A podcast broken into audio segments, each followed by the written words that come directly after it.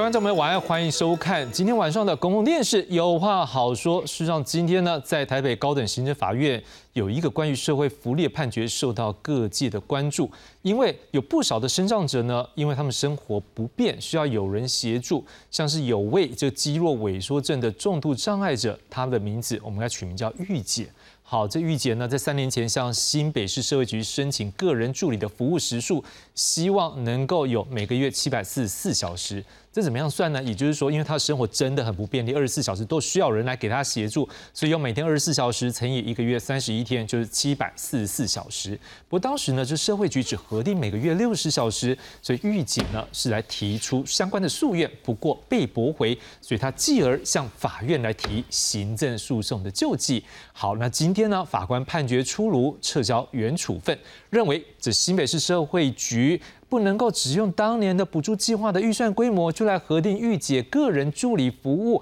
每个月只有六十小时，因为只代表你只是照这样的预算规则，没有依照规定说要以这个御姐为主体来看她的需求，所以呢以她为决策中心，而且尊重她本身意愿和偏好来盘整协调，哎，看看你有各个机关有什么样的福利的资源可以来提供。好，所以呢法官希望能够扩大评估。提供他个人助理的可行性，法官也要求新北市社会局要依照法定程序做出适法裁量的决定。不过这个案还可上诉，所以后续的状况还要再观察。不过今天晚上我们希望能够透过多个面向来探讨这相关的议题，因为这个议题说句实话，各位可能现在没有特别感觉，但是迈向福利国家，我们迟早会就这个议题有所。思考有所来盘算，怎么样让我们的社会福利更好？所以，我们希望用今天晚上时间，让大家一起来思考这个问题。今天晚上，我们的来宾，我们要一来为为各位介绍。第一位要介绍的是我们重度肌肉萎缩症的患者周志文周先生。哎，大家好。今天很谢谢志文来到现场，能够让观众朋友可以更理解这样的一个议题。第二位我们要介绍的是阳明交通大学卫生福利研究所教授周慧琴周老师。呀，大家好，全国呃各地的身心障碍朋友还有家人，然后以及我们全国非障碍的公民，大家好。谢谢周老师长期关注这个议题。最后我们要介绍的是这个案件来协助这个案子来打这个官司的这个法律辅助基金会的辅助律师翁国燕翁律师。呃，主持人好，各位观众好，好，各位观众朋友，那么今天我们就先从今天早上法院的宣判来看起。重度障碍者透过形同生活小帮手的个人助理，提供洗澡、打扫等的生活需求。不过，身为低收入户的重度肌肉萎缩障碍者玉姐，认为新北市社会局提供的每月可以申请的个人助理时数不足，在公民团体协助下提起诉讼。法院十六号判决胜诉。感谢法官、律师团、相关团体及个人的参与支持，这一路走来。不容易，这不只是自己的福祉，还有许多重度障碍者也有类似的处境。法院撤销新北市社会局每月提供六十小时的照顾时数，要求重新评估。对于判决结果。玉姐表示，一路走来十分不容易，希望新北市社会局未来的评估能提供她足够的协助，也希望其他生障者同样获得足够的帮助。我们一直非常的怀疑这样的制度到底呃预算用在哪里？为什么没有好好的有效分配在这个个案身上？我们觉得制度应该要重新检讨。这新北市社会局必须要依照这个判决结果，哦，针对玉姐的状况，针对玉姐的呃障碍的情形。还有他的实际的生活的需求跟评估，哦，重新做一个呃评估的调整。长期协助诉讼的律师呼吁新北市社会局不要上诉，也希望借由这个案子，希望各县市政府的社会局都能检讨改进个人助理服务不足的情况。记者陈嘉欣、谢振宁、彭耀祖台北报道。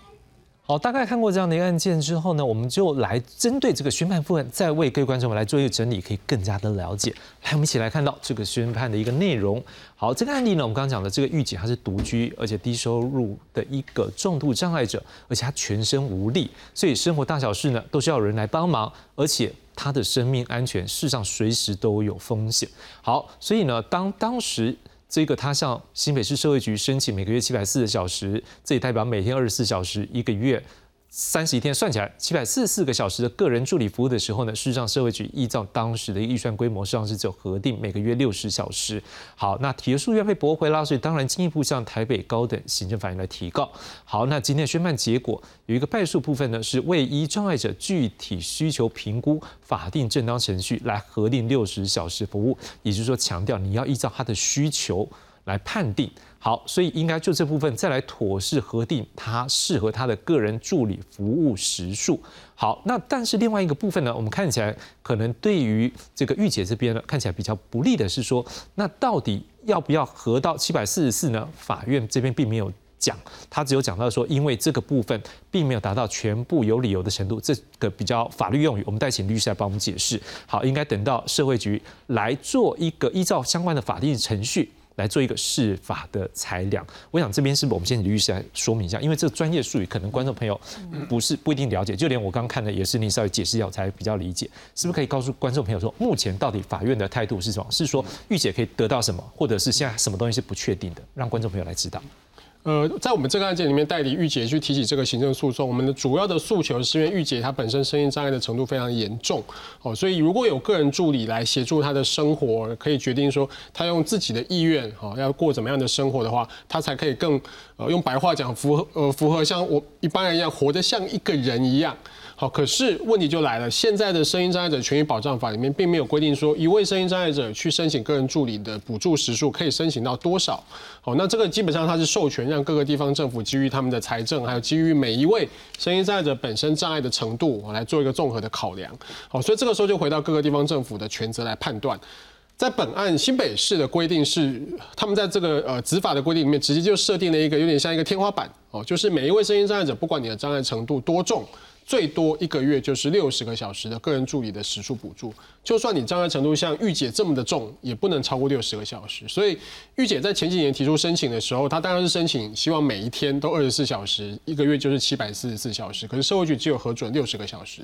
好，那这个案件现在我们经过诉愿之后，进入到行政法院，法院今天做出判决。法官的意思其实就是在强调说，相关的规范都要求说，个人助理既然是一个协助声音障碍者可以在社区里面自立生活，所以你必须要符合这个当事人的障碍的状况跟实际的需求。那你既然要了解到他的的需求的程度的话，就要做实际的评估啊。可是这个案件最遗憾的就是新北市政府社会局完全没有针对御姐的状况去做实际的需求评估，完全没有。所以他们的处分的结果每个月只给御姐六十个小时，不是评估的结果，是法定规定的结果。哦，新北市政府说我们的财财力有限，所以就最多最多最多每个月就是六十个小时。所以这次法院认定我们代理御姐去提起的诉讼是有理由的，其实就是第一个部分就是去指责新北市社会局，你去设定这个每月六十小时的天花板是不合理的，因为障碍者程度障碍程度有轻有重，你不可能用一个齐头式的划一式的方式一体适用在所有的障碍者。所以法官的判决第一点就是认为这样是不对的。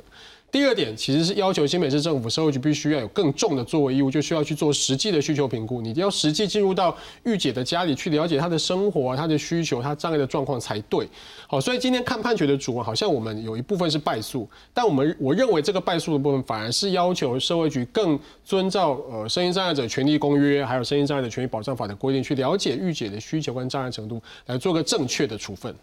所以这部分我们是不是先讲第一点，就是说。天花板被打开了，对，好，但是它这个第一点里面也包括一点，是说要依照他的需求，他的一个身目前的需要的状况来做一个评估，所以这是第一点，至少是对于所有身心障碍者朋友来讲，这是一个好事，因为判例将会对于未来行政和做事的行为上面会有一个影响。好，那这边我们也要先跟观众朋友说一下，因为今天我们也有跟各个相关的行政单位来做联络，包括。中央部会的社家属，好，那包括就是新北市社会局，我们都有联系。不过因为时间安排上面，我们比较遗憾，今天没有办法有行政单位来到这边，所以或许他们以后有一些说法，可以再做进一步的回应。好，那当然这是第一点。那第二点的是，就是说七百四十四个小时，我们也必须要回到法律这边，是不是七百四十四小时这件事情，法官有认为说未达全部有理由的部分，这边指的是什么？是说因为没有办法实际去评估他是不是有达，或者是法院本身他。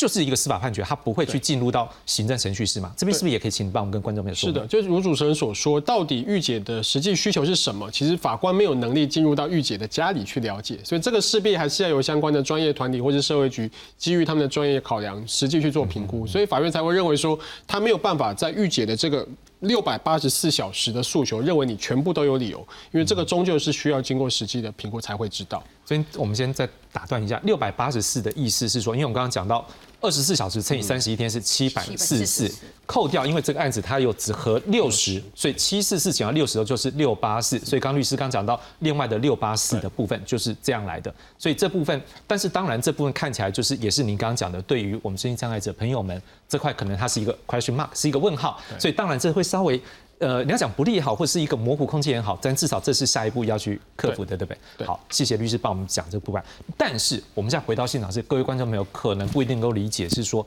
那因为今天玉姐她的声音状况不适合来到现场，但是我们今天也有我们的朋友来到我们现场，就是我们的志文，志文是不是可以请你来告诉观众朋友一下，这样的一个生活助理、个人助理，对于我们的。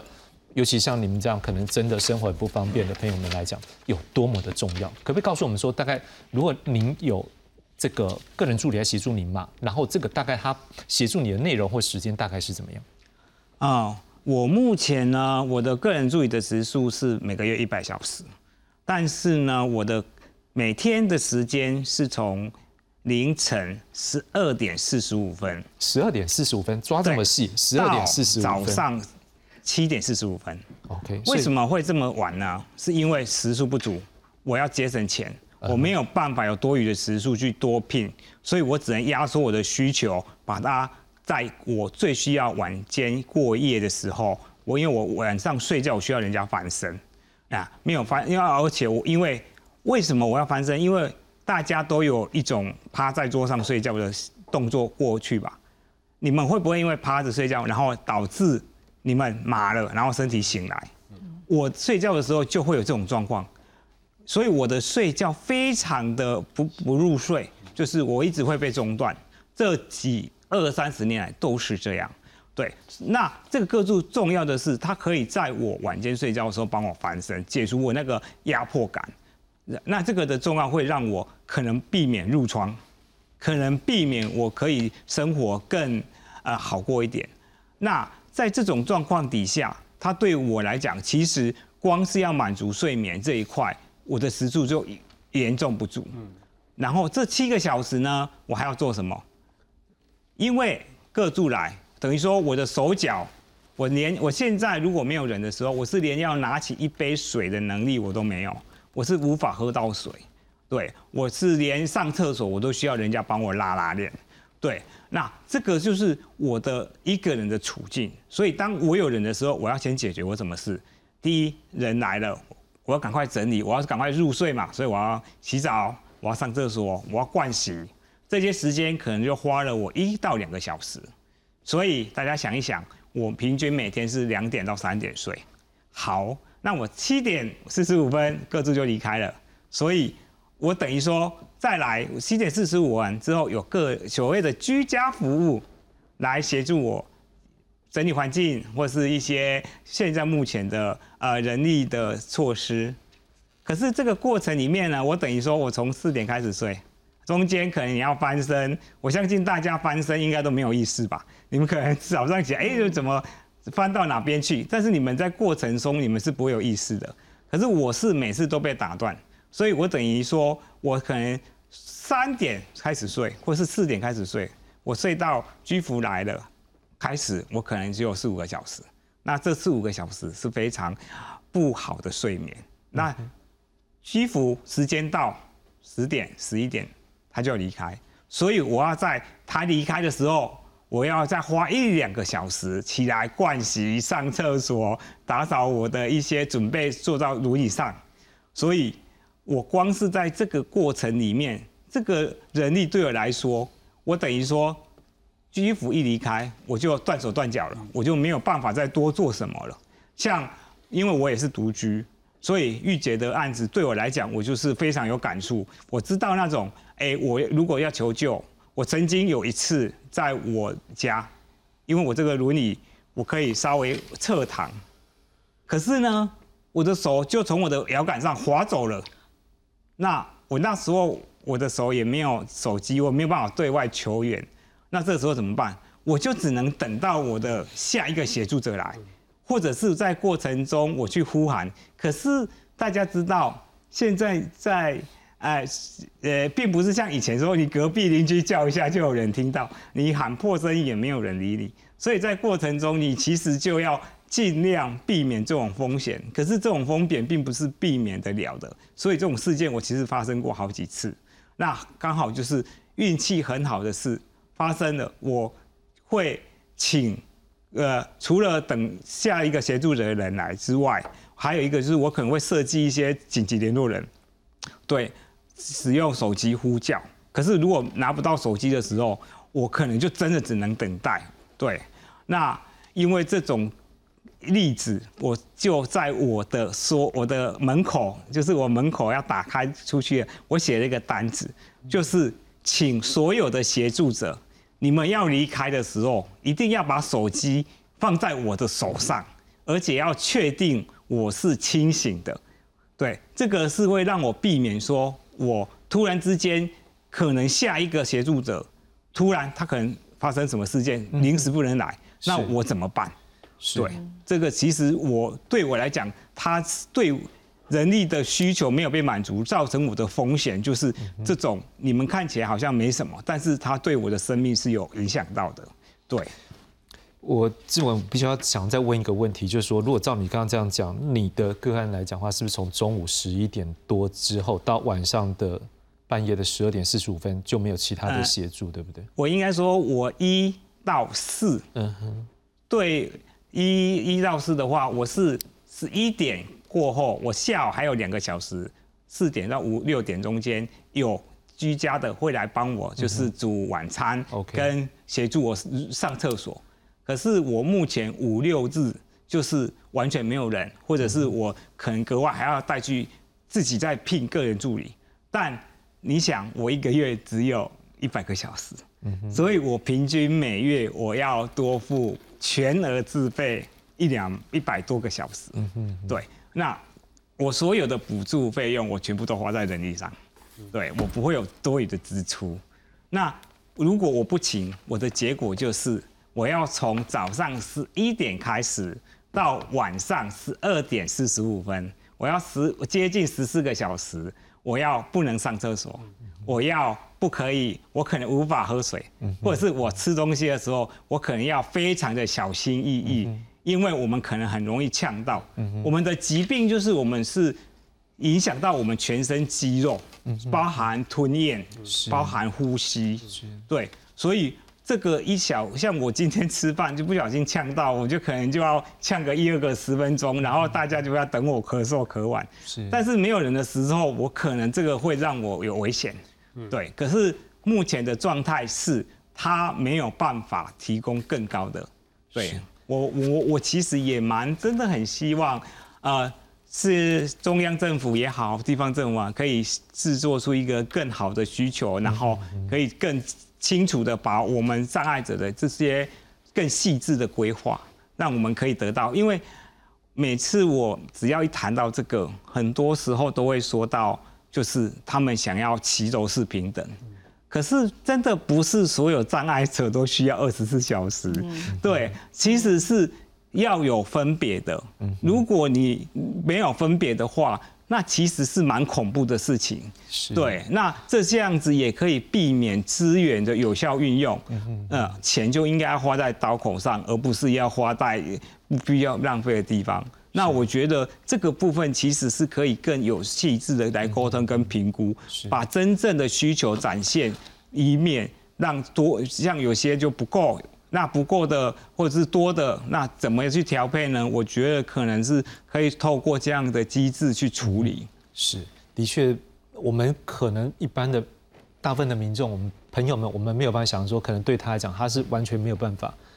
移动自己的身体的，所以当其他没有人协助你的时候，你应该就是只能这样自己一个人坐在可能你的某个位置，或者是就坐在这台车上，对不对？所以这样子的一个，如果又像他刚刚讲的，如果当有特殊紧急的状况的时候，各位观众们，我们可能可以去思考看这样的一个风险。所以当然，为什么他们会来争取这件事情？不过当然，换个角度来想，可能也会有人在担心说，哎，这样时速的问题。我们也来看一下这个时速目前大概有一些整理。好，我们看到的是目前如果说我们现在有查到的一些数字了哈，当然可能这如果有些数字不对，我们也欢迎各位现在再告诉我们，我们下次在处理这样的议题的时候，我们就会有更正确的一个数字。我们先看到台北市的部分，目前每个月最高核定应该是六十小时，如果额外的需求应该就拉到每个月有最高一百个小时。新北市呢是每个月八十为上限，那一样如果额外需求最高是到一百。那高雄的部分呢，目前最高核定是六十，最高的话可以拉到八十。那目前呢，全国的个人助理五百七十人，其中一百二十人在台北市，新北市有二十七人。好，那卫副部长薛瑞元呢，他在去年呢有一个说法，他说这六十小时的上下目前有修改，会依照。应该要依照需求者来做评估。不过有些县市呢，还是默守六十小时的上限呢，会加强宣导。不过这部分可能有预算问题，我们待会可以来进一步的讨论。我想先请问一下周老师，因为我觉得刚刚志文讲到一句话很重要，并不是所有的身心障碍者都会去要求到二十四小时。我相信有些朋友们，他们如果可以自理，他们也愿意把资源给其他更需要的朋友。应该这点应该是没有。没有问题的吧，对不对？所以那我们现在也来关注的说，那如果是这个状况下，怎么样把这时数用在刀口上？如果在国外来讲，又是什么样的状况？是不是也请您可以告诉我们，在国外的状况是怎么样来做这样处理？OK，谢谢谢主持人。我想我首先要先谢谢公司有话好说哈，就是给我们今天这个机会，让社会大众来多了解我们身心障碍者。那也非常谢谢主持人，就是也非常诚恳。我来邀请我们的声音障碍者今天来分享哦，因为今天要谈的是跟我们声音障碍者非常切身重要的日常生活哦，那当然是要由我们声音障碍者本人来分享哦。那可是哦，就是我们声音障碍者出门其实像出国一样，要准备的东西很多哦，所以包括今天早上哈，我们也都看到，就是像新活力哦，智力生活协会的君杰啦，然后包括我们哲长，我们也都想邀请他来。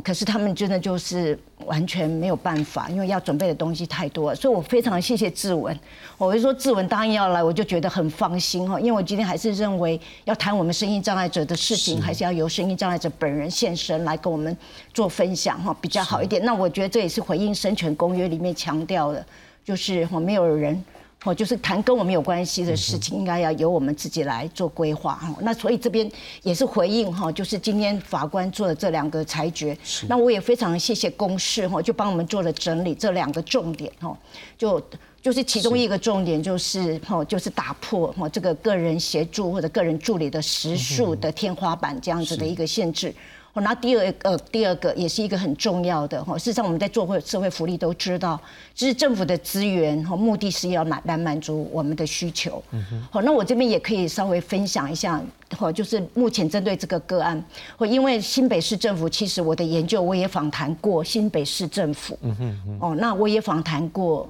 玉姐。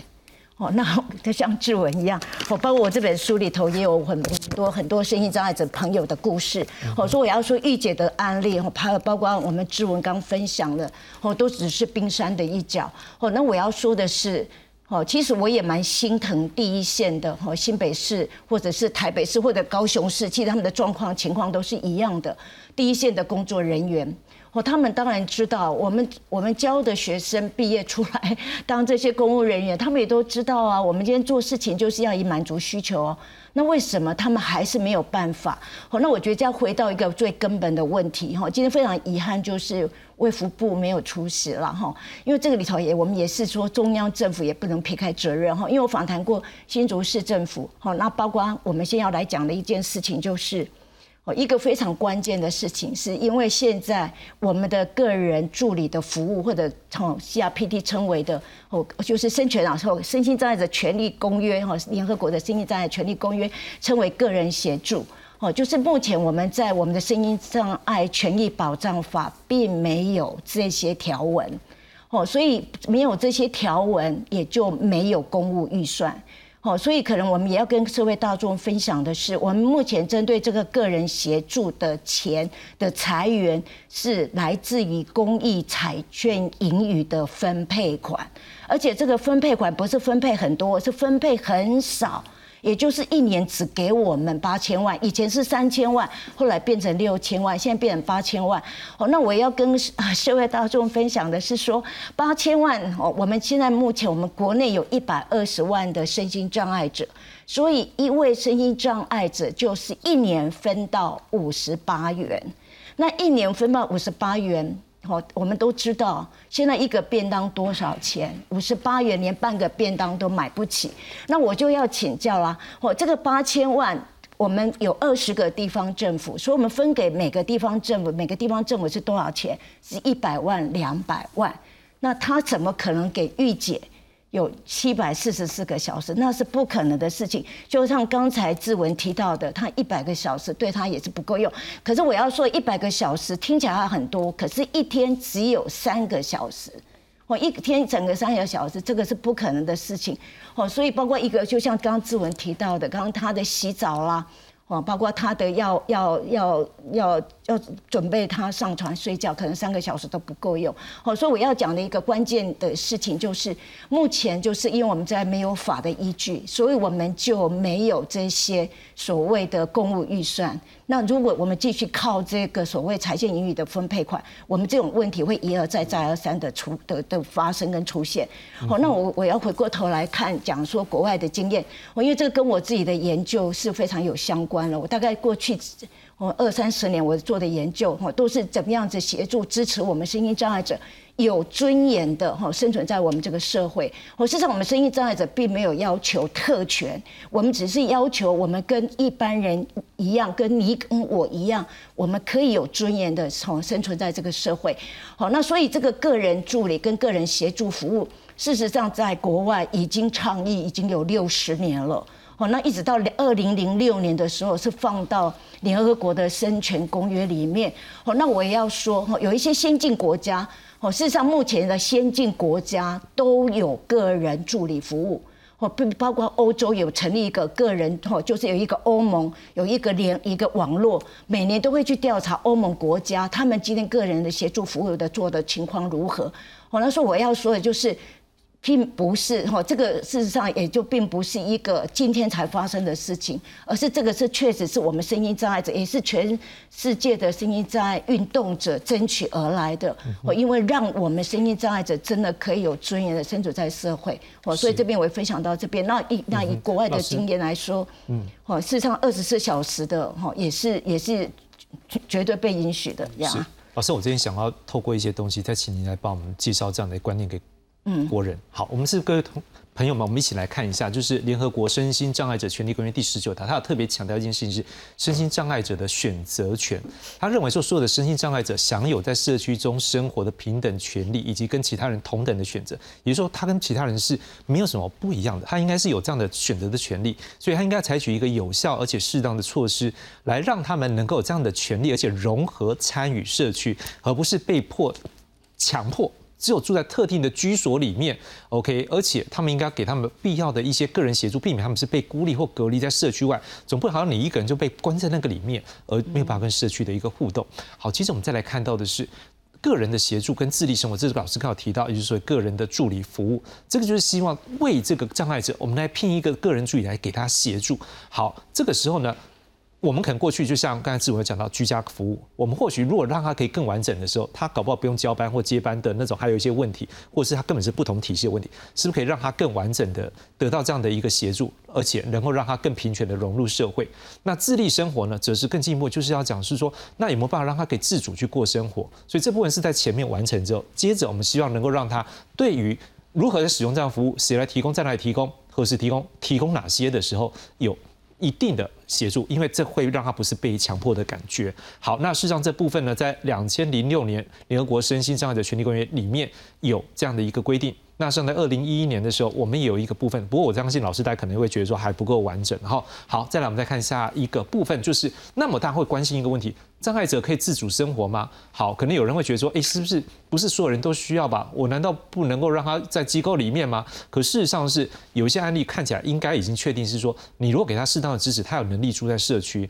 好，那换句话说，如果自立生活是不是代表他就不用支持服务了？他的自立生活看起来应该是要给他们协助的。好，那也有人在讲是说，哎，那自立生活是不是可以透过团体家庭或日间的照顾服务？不过这看起来也是一个问题，就是说，因为他们团体或家庭这边就是没有办法这方面的协助了，所以还是欠缺这方面的一个支持服务。那但是这时候也会有一个问题啦，哎，干嘛凶鬼？因为一天三班制。好，那这张飞燕我们没办法，刚才光这样子，所以我觉得这个前波我们大家可能也要来关，因为可能有些民众也朋友们也会这样想。好，不过可能有我们有另外一派的一说法，就是说各位这是一个权利了，不能说因为。好，花钱就被拒绝，所以我们也来看一下我们的这个身心障碍者的一个法规。好，在第七十二条就强调说，要依照需求来评估结果。这也是我们今天看到法官在这样判决的时候，他还是回到这样的一个法律的就法论法。好，他认为应该有身心障碍者跟他同才支持员共同来拟定一个自主生活的计划，而且我们希望最好的方式是依照他的需求提供他二十四小时的服务，这是法规上面写的了。哈，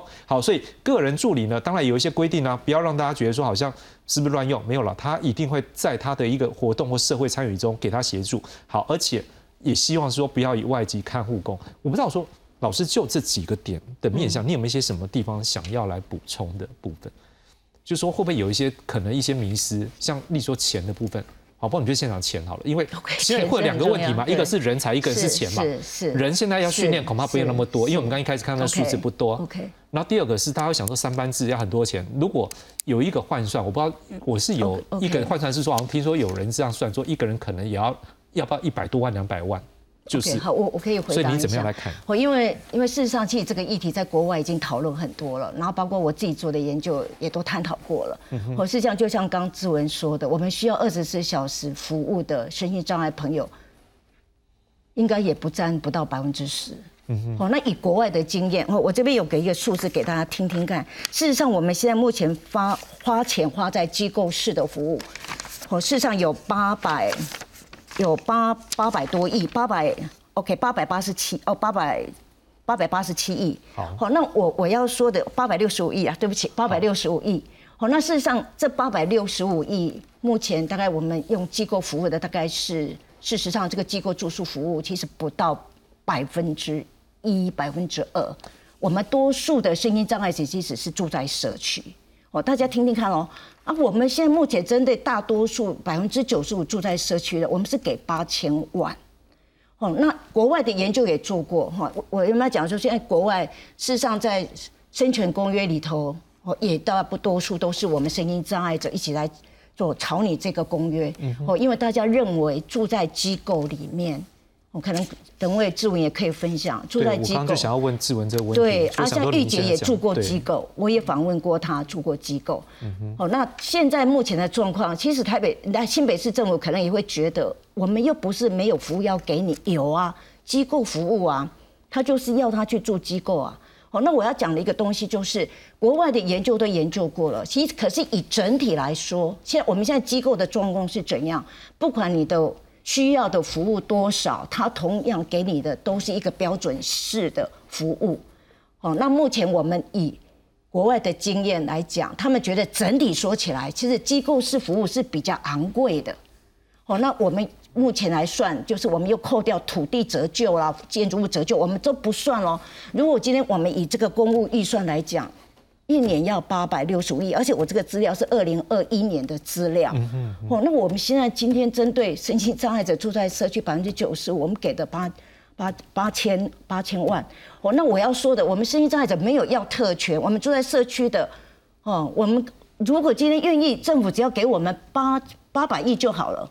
我们比机构式的服务少一点，我们也也是愿意的。哦，所以我这边要讲的一个东西就是钱的问题。哈，那也是国外的经验。哦，事实上，国外的经验，除了他们认为住在社区是比较人性的，哦，因为住在机构，这个是十九世纪两百年前的事情。哦，如果今天一百个身心障碍者，我们去访问身心障碍者本人，所以我说本人的意见非常重要。所以我也是恳请我们的政府要听我们身心障碍者的声音，身心障碍者。每个人都希望跟你我一样啊，像今天志伟，你可以来公示接受接受访谈，我觉得也很好啊。哦，我同我们声音障碍者一样，也要去看电影啊，也是一样要跟大家一样要去喝下午茶。哦，啊，可是住在机构里头，可能生活就不是这样。你是可以活得下去，可是你不一定可以生活的有尊严。是哦，所以我这我我所以老师的说法应该是说建议说政府可能在一些社会资源、社会福利资源上面做一个调配就对了，就是说可能。有些的资源是不是我们花在刀口上，或者这部分的一个重要性再提升一些了哈？对，可是我还是要呼吁一下，就是如果我们今天没有放在法里面，嗯哼我们就不会有公务预算。是所以我觉得放到法里面是非常重要。所以这几天正在修法。对，其实从去年开始我们就开始在倡议，可是非常遗憾的就是行政院的修法草案版本里头并没有提到我们个人协助服务。那我们现在希望个人协助服务是用专章的方式放到生权法。是。那我觉得今天法官的判决，也就是我们公司帮我们整理的那两点。我就刚才提到的跟那两点，就是个人协助服务的使用的天花板应该要打破，然后另外一个就是要依据我们的需求，我们希望把这两点就放到我们的条文里面。那我觉得，我觉得对我们就是会非常有保障。是呀。我老师刚刚讲到一个，就是说新北市想要把我们都送去，我我稍微。因为我们今天在接洽过程当中，也会稍微听到他们应该不是这样想。我们先讲了，因为他们可能目前他们最大问题还是在预算的这部分。我们先讲，因为免得好像说政府，因为就像你讲，很多你的学生也不是想要这样做，他们这些公务员，所以我们这边要说来帮他们澄清一下。好，那接下来我想要请志文要告诉我们，因为我们可能也很难想象出在机构里面是什么样的生活。我们现在都只有像老师也告诉我们说啊，在机构里面生活不好吧？你是用亲身经验告诉我们，机构里面对于你来讲，你会有怎么样的感受？会不舒服，所以你让你现在决定说你不会想住在机构里面，是为什么呢？哦，我觉得要讨论住不住进机构的前提，要先讨论机构有没有办法做到人道。嗯嗯。因为如果你没有这个前提，你其实不用讨论机构的。是因为现在的状况很多状况，因为我之前我也住过机构，现在很多的状况是你在机构里面你被受到的是不人道的状对待，因为。现在传统观念就是，你家人一定拼命照顾，照顾到你不管是障碍人还是什么，你到你完全没有办法照顾的时候，你被迫然后走到机构。那走到机构呢，有两种，一种是哦，他服务可能比较好，很多空间，但是他超级昂贵，你可能是花不起。那如果你不是那种有钱的，那可能你就要挑选比较收费比较低的。那收费比较低的，你当然会卡在人力成本啊，你不可能会有好的服务照顾，千万不要想这么多。但是如果你想，如果是一个有钱的人，你以现在的状况，你会把他送机构，还是会把他请外劳？我觉得百分之九成大概都是请外劳，对，因为他也知道机构不好。对，那我的状态是我看到的是，在机构里面呢，其实大家知道，在机构大概有两类人。一种叫做癌末，简单讲就是等死；另外一种就是刚才讲的，家人已经无力承担，只能送到那边。这两种人的状况都是，呃，生活没有意义，然后已经很颓废了，已经是一种等死的状态。我说难听一点，就是等死的状态。那障碍者其实，在这种氛，不管是不是障碍者，任何人在这种氛围底下，我相信他是很难会觉得自己是有用的。或者是他觉得他活下去是有意义的，因为我之前就有经历过就很很恐怖的事，是我每天就是呃早上起来固定的时间吃饭、洗澡，然后洗澡不可能每天，现在的机构要每天是不可能的，各位想太多了。然后再来睡觉时都一样，然后我那时候就觉得这种日子超恐怖。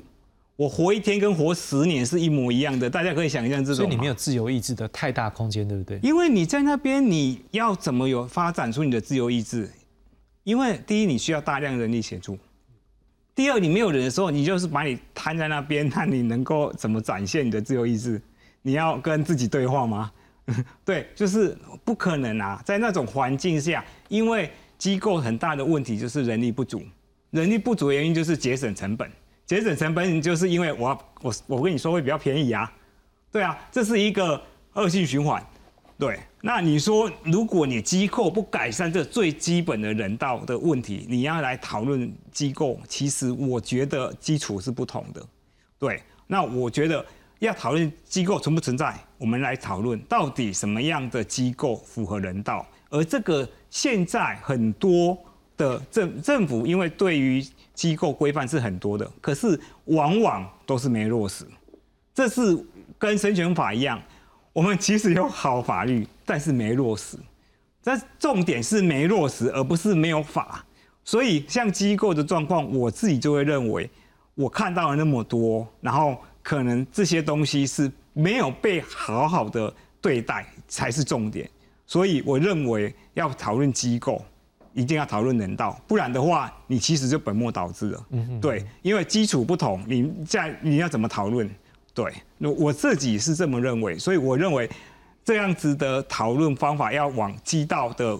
服务有没有办法落实，让这些不平等的事件能不能有规范？因为现在很多机构其实都是公办民营。那私人的当然是另外大，但是现在很清楚的是，连公办民营，可能政府的力道要介入都不容易，对，因为还是有人力成本的问题嘛，还是会有所谓的服务方面内容的问题嘛，劳劳动力的问题嘛，节省的问题嘛，这个都是种种的问题产生后面的这些啊，嗯嗯对。大概是这样，我的想法。你的话，我大概感受到你一定有一些话你不太好意思说了，所以所以我可以感受到那种你的感觉不自由，但是当然也很不好意思，因为我觉得这可能我这样问你这个题目会勾起你不好的回忆，是比较不好意思。可是，但是我觉得所有观众朋友可以透过你的话，我觉得我们可以感受到那种嗯气氛，就是可能不是你在家里面可以自由一些自在的感觉。应该是我觉得，如果几大家觉得。是好的话，大家就会拼命的去了。可是现在的社会氛围很明显不是这样。是，对。我想这也是社会要慢慢进步，对不对？对啊，这当然一步一步慢慢来进步。好，那当然在今天这案子，我们回到这案子，事实上在新北市呢，也在下午呢有针对这个案子有一个回应。我们来看他们的回应的内容。好，我们来看到的是他们强调说新北市呃很重视这相关权益啊，所以尤其是特殊生障者，希望能够在社区自立。生活这件事情是否是全力支持的态度？好，但是他们也考量到障碍者因为特殊因素有比较高的一个服务需求的部分的时候，也从去年十月开始就调整到最高一百小时。所以今天我们这样这个预检呢，从今年二月开始也就已经核定为一百小时。那他也强调，我们一开始我们有看到嘛，若我们的整理没有错，大概台北市跟新北市的一百小时，新北市告诉我们说这已经是全国最高。但是从这句话也我们也反映出来，就是我们刚刚所讲的各县市目前没有一个统一标准，所以。新北市有一句话语重心长，也就像胡应刚老师所说的，希望中央有一个全国一致性的规范，好，而且愿意补助所需要的经费和人力。我们刚才所提到经费人力两个字，事实上，它新北市也是告诉我们，它的确有压力了。所以老师刚才也讲，这也不会是说单独去责怪他们。老师也知道说，公部门他有他们的压力在。好，所以他们讲说，希望以后这规范的话，他们就可以全力的配合，来拥有更自立的生活。我想这个看出来，我们今天至少在官方如果这样的一个回应，也跟老师刚的回应这个是在一致。不过当然，就就法论法，他最后要不要上诉，这就是另外一一件事啦。我想我们也是尊重他们的裁量空间，因为行政机关有其他的。但我想在这个阶段，我要请问一下律师，就是说，因为我相信一个律师要去投入一个案子，他要做很多的 study 或研究，你要接触这些案主或者是他们的状况，我可不可以想问一下，如果我们今天从回到一个一般民众的角度，律师你在看这些，也就是这些案主或者是他们的生活中，你现在来看我们的相关的法律，尤其像这样的案子相关，你有没有会觉得说可以多点哪些的关注修法，或者是说在实际的一个协助上面，我们可以更用一个。我们没有办法说同理代替他们，因为他们的生活，我们的痛苦我们不知道。但是有没有什么你会觉得我们可以做得更好？我觉得，嗯，主持人刚才讲到一个很重要的关键，就是在于说同理。哦，那我个人协助蛮多声音障碍者的案件，到目前为止，不管是民事、刑事或是行政诉讼，哦，其实看到很多声音障碍者，不管在生活、在就学，或是在各种经济社会的层面遇到很多的困境，其实都是主管机关在处理这些议题上面欠缺一个同理心，哦，过于用比较保守或官僚的态度来处理。这个也呼应到刚才志文所说的，其实台湾不管是生权法或是一些细部的行政命令，其实相关的规范都有。包括今天我们讲的这个个人助理，其实在这个声音障声音障碍者照顾服务办法里面已经有规定，其实时数最高是可以到每天二十四小时啊。哦，所以其实法条写的很清楚，有需要的障碍程度重的是可以个案里面给他到每天二十四小时。可是很明显，权限下放到地方政府之后，就开始冒出各种奇奇怪怪的限制，这才才是这一次法院认定说新北市你所制定这个规范已经抵触了母法。生权法的规定了，好，所以这个终究还是地方政府在执行面上面，它欠缺一个对于声音障碍者的这个同理心，好，他们没有办法用声音障碍者的立场来思考说他们所遇到的困境。这个也回应到刚才主持人所提到的，像玉姐，其实她也住过机构，她的状况跟志文一样，她再也不想回机构了。哦，玉姐有跟我们说，其实她在呃请申请个人助理的这个过程当中，遇到非常多的的的呃阻碍障碍，到目前为止，很多去。呃照顾他、去了解他的社工啊、居服员都说，你为什么不去住机构？玉姐很直接的说，她不要去住机构，她觉得她去住机构，她就不是一个人了。哦，他就不是一个人了。哦，他希望说他是可以住在社区里面，他想要做什么就做什么。如果有个人助理的协助，他即使是推着他坐轮椅到外面去吹吹风、晒晒太阳也好。可是他如果住在机构，他这些选择、这些自由就全部都没有了。今天我们的主管机关在处理像玉姐这样的个案的时候，其实我觉得就是很严重欠缺这个同理心，才会认为说财务压力、财务预算高于一切，高于声音障碍者你们。呃，个人自主的选择权，你们的个人助理的使的使用，我才会认为说，呃，预算的压力高于一切，我们必须要有一个齐头式的每月六十小时压在大家身上。讲到最后，我觉得这个还是土法不足以自行啊。除了法令一定要修正，不管是周老师所提到生权法，或是各个地方政府的法令之外，啊，我认为在执行面上面还是需要各个地方政府的社会福利的社呃社会局，哦，要用更高的同理心来了解每个声音障碍者在这些议题上面所遇到的困境。律师，我问一个问题这个判例下来之后，会不会现在每个县市政府社会局这样讨卡冒类修？会不会？我相信他们一定会在观望，说这个案件后续会怎么进行。包括第一个，新北市政府社会局会不会在御姐的案件上诉？第二个，其实目前除了御姐之外，还有两个案件也在台北高等行政法院准备要开庭。其他县市吗？呃，一个是台北市，另外一个是新北市，哦，都是北部的案件。哦，那其中一个案件的的当事人的状况跟玉姐是完全一样，也是卡在每个月六十小时的上限。哦，所以我想各个地方政府他们可能一边在思考说他们的财务的预算，他们有多少的障碍者会类似像玉姐的情况，是需要比较多的个人处理的时数，一边也要观望说相关的诉讼案件进行的状况。不过我想这部分，我想周老师可能也不会反对我这样说。我先说，你看看对不对了？就是说，因为政府所有的预算，因为你也在学校教书，因为每一项的支出一定要有预算。那如果没有预算，也不可能。啊，现在可能比较大问题，看起来是政府在这个判例出来之后，可能各地方政府还有中央在思考说我的调度的问题，因为资源 A 一个萝卜一个坑嘛，A 若要做的时候，B 的钱就要搬过来。我不知道，可能这是未来的一个考量了哈，应该是这样了哈。我想今天有一个部分是因为志文也难得来，我想要问志文一件事情，就是说，因为你刚刚讲到一个部分，我会很好奇，就是说，你租房子，嗯，这个会不会有很大的压力？就是你现在在遇到你住住宅上面的时候，你有没有申请设宅，或者是说租房子这部分的困扰？我相信可能有的，是可以跟观众朋友来说一下你遇到的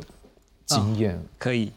呃，我觉得我们刚开始租房子就非常不容易。我曾经看过台北市三四。三十三十几间到五十几间，就是都没有无障碍。对，然后我啊运气很好的，在二零一九年抽到了社会住宅，在万隆那边。对，那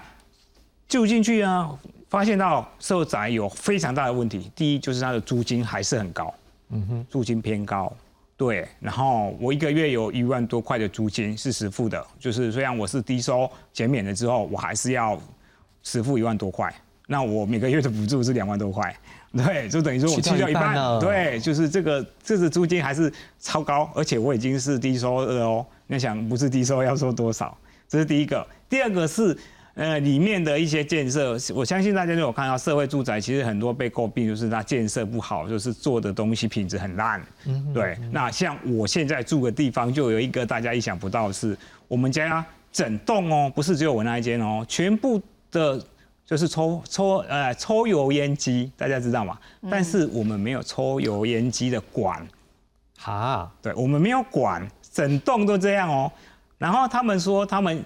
引进了一个叫做滤纸的一个功能，说不用管就可以抽了。那我我我当然说我们不是质疑说这种可能先进的设备吧。可是呢，我要问一个问题是：第一，你这些成本到底谁要来吸收？先不管它效果好不好用，它光是这一点就觉得很奇怪。因为它不会排风啊，嗯对，然后你这个滤纸真的好用吗？好有好真的好用，那到底成本是谁要吸收？所以你的应该意思是说，它虽然说是社宅有提供一些设备，但是它可能没有顾虑到你们的实际用途，所以对你来讲，而且它本身要负担的成本已经够多了，又要再负担这相关的事情。而且它设计的一些无障碍设施其实是很糟，就是很不符合设计的。嗯哼哼，我的我的那个浴室里面有那个扶手。然后他做的很像要做体操，因为太宽了。对，然后就是它的很多无障碍设施，它是一个概念，它是有就把一直塞进去，但是它根本不管你要怎么装或怎么用。或实不实对，它其实是很多问题的。那这些跟何何况是像有些，比如说我有些问题，比如说我是坐轮椅的，嗯嗯，那扶手我其实用不太到，是，所以我把它拆下来，是，然后可是，在目前的社宅里面，所有的东西都是都发局的。你拆下来之后呢，你要负责保管的责任，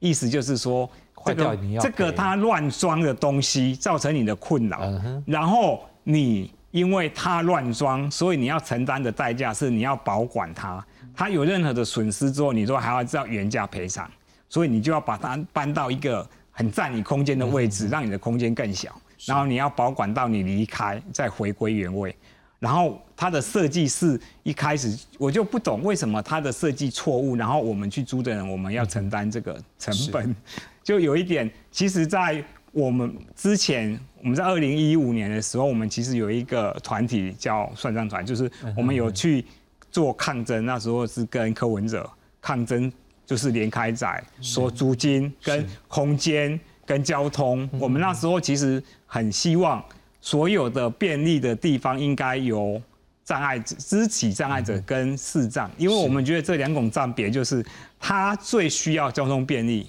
因为他下雨天是视障，他就无法行身变位，他是非常困扰的。是对。那我们其实那时候就有做了很多倡议，但是到目前很清楚的是，至少租金方面就一直没办法降，然后还有就是。希望可以让更多的室内的空间可以更好，以及障碍者的无障碍设施，真的真的就要试用。很多人都是进去之后发现没试用，像很多现在的新闻就漏水啊，或者是建不好啊，啊，那个对我们来讲就是，就我们就觉得这样子很搬进去，我们就要更糟。对，谢谢你的分享。我想说，已经我们大进入到这一段，我也先请周老师来做一个今天的结论，因为我想。不管是我们刚才讲到个人助理部分，或者是包括志文再去分享，包括住宅这部分，大概都有感受到一件事情，是说并没有依照需要的人他们的需要来做一个这样的一个设计或服务了哈。不，老师，我们是最后做一个结论，好吗？OK，谢谢谢谢主持人。我我我觉得我刚刚觉得也很佩服翁律师了哈。他提到说，希望我们的公务人员能够多一点点同理心。哦，那我。我自己做这方面的研究，还有我研究社会福利，我要讲的重点是哦，也是回应哦，就是我们的障碍权益运动者哈，那个阿多夫拉茨卡哈，他有来过台湾，就是瑞典的障碍运动者，他本人也是障碍者，哦，他就讲了过一句话，他说事实上问题都不是出在于我们身心障碍者的损伤或者需求有多高，其实重点这是政治议题了，这是政治议题。我必须说，我也非常呃，非常的支持跟接受哈。目前我们为了少子化的的议题，我们政府今年编了一零八八亿哦，一零八八一千零百一千零八八百八十亿八十八亿，然后我们的长照是八百四十九亿哦。那我要说的，我们现在身心障碍者的和的所谓的在社区里面能够生存的有尊严，为什么我们只给八千万？所以我还必须说，这还是这个政治议题。哦，那我要说的就是，我们现在身心障碍者如果没有这个个人支持服务，我们没有要求要特权，我们只希望有尊严的生存在社区。我，要不然就有一种状况，就是要依靠我们的家人，要不然就是住到机构。好，那依靠住靠我们的家人，那是不太可能的事情。哦，因为家人也会压力很大，所以会导致我们现在目前有看到家人带着我们身心障碍者去自杀的案件，就会一不断的发生。哦，那做到机构，也就是刚才陈如刚志文提到的，在这机构里面，哦，其实除了人道之外，我想在机构应该不太可能有哦，能够很有家庭生活，或者甚至你今天可以有成为父母。哦，那像这些，我们都是觉得在机构是不可能达成的。哦，那我现在要最后要讲一个件事情，就是我也是呼吁哈，就希望我们全国的。哦，就是不管障碍或非障碍朋友也能够支持我们，就是因为这个会期哦，我们的立法院哈是属于法案会期，也就是第七期，我们延续上上一个上去年的第六会期会来讨论生权法，我，那希望大家支持我们，把我们这个个人协助能够入法哦，因为没有法，我还是必须说就不可能有公务预算哦，那我们就会不断的来说我们这些公务人员哦，处理我们身心障碍的公务人员哦，也很多都是我们。哦，当初在我们学校学习的时候，都充满了热情哦，对人的关怀，我们就会说他们不够有同理心哦，所以我希望哦，也希望朝野立委也能够支持我们，听到我们的声音呀，谢谢大家。是律师，是不是最后做个小结论嘛？大概一分钟左右，好吧？好，呃，其实。这一次法院的判决其实有稍微留了一个尾巴哈，也就是说要求社会局必须要依照法院的判决意志来做处理。那说老实话，以我们过去代理民众跟行政机关交手的经验，我很怕很怕新北市政府社会局除了上诉之外，如果这个案件确定了，他们在重新做评估的时候，还是维持原本很保守的心态，也许多给了一百二十小时、一百五十小时，对玉姐来讲还是严重不够了。我觉得这个时候我真的很恳切的呼吁新北市政府社会局要好好读法院的判决。我看了法院的新闻稿，他讲的真的是语重。心长，哦，希望社会局以原告为主体及决策中心，尊重原告本身意愿与偏好，还要与原告进行对话，彼此协商，予以调整的可能性。这些事情都是社会局过去从来没有做过的。他们不愿意去站在御姐的需求去思考，不愿意跟御姐对话。我真的很希望社会局能够落实法官的要求。哦，这个真的是我国声音障碍者能不能的权利能不能够持续进步一个非常重要指标性的一个案件。是。最后的时间大概一分多钟，我想志文是不是有些话要跟国人讲？是也利用这次机会来告诉大家你们的想法。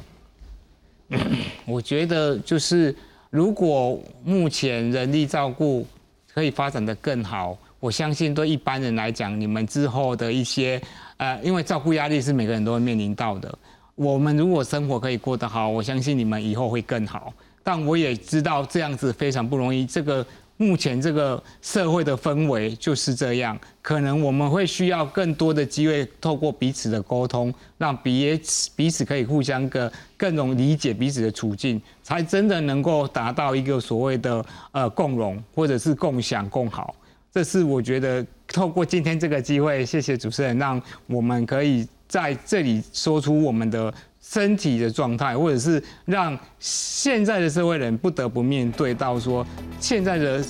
台湾的人力照顾政策真的有这么大的问题？那希望大家是可以来注注意，然后来做一个关心。对，谢谢大家。